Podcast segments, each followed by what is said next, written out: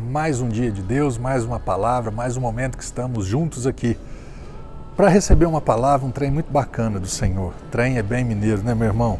Capítulo 3 de João fala de um encontro que Nicodemos teve com Jesus. E quem era Nicodemos?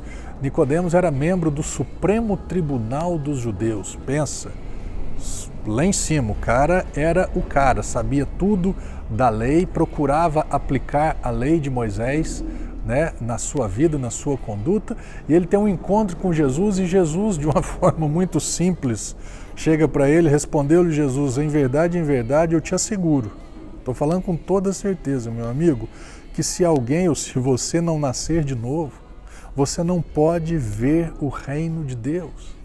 Jesus chega para uma pessoa, uma pessoa que sabe muito da lei, que entende da lei, que ensina sobre a lei, que aplica a lei, que pratica a lei, ele chega e fala: você precisa nascer de novo.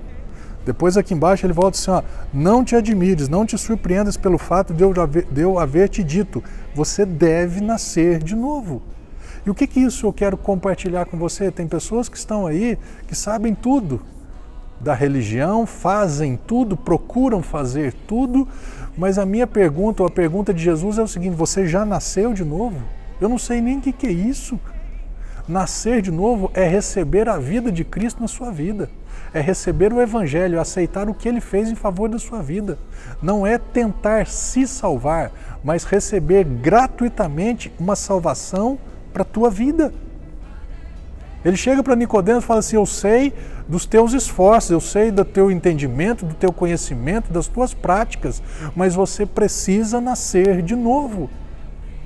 Eu não sei nada da sua vida, mas eu posso te assegurar com toda certeza que se você ainda não, se essa palavra está soando de uma forma estranha aos seus ouvidos, você precisa nascer de novo. E como que se nasce de novo? É declarar com a sua boca e crer no seu coração, falar com a tua boca: Eu quero Jesus, você na minha vida, eu aceito a tua obra em favor da minha vida.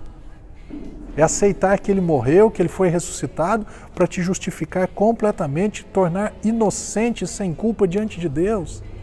Simplesmente dizer essas palavras cheias de fé e de certeza no seu coração.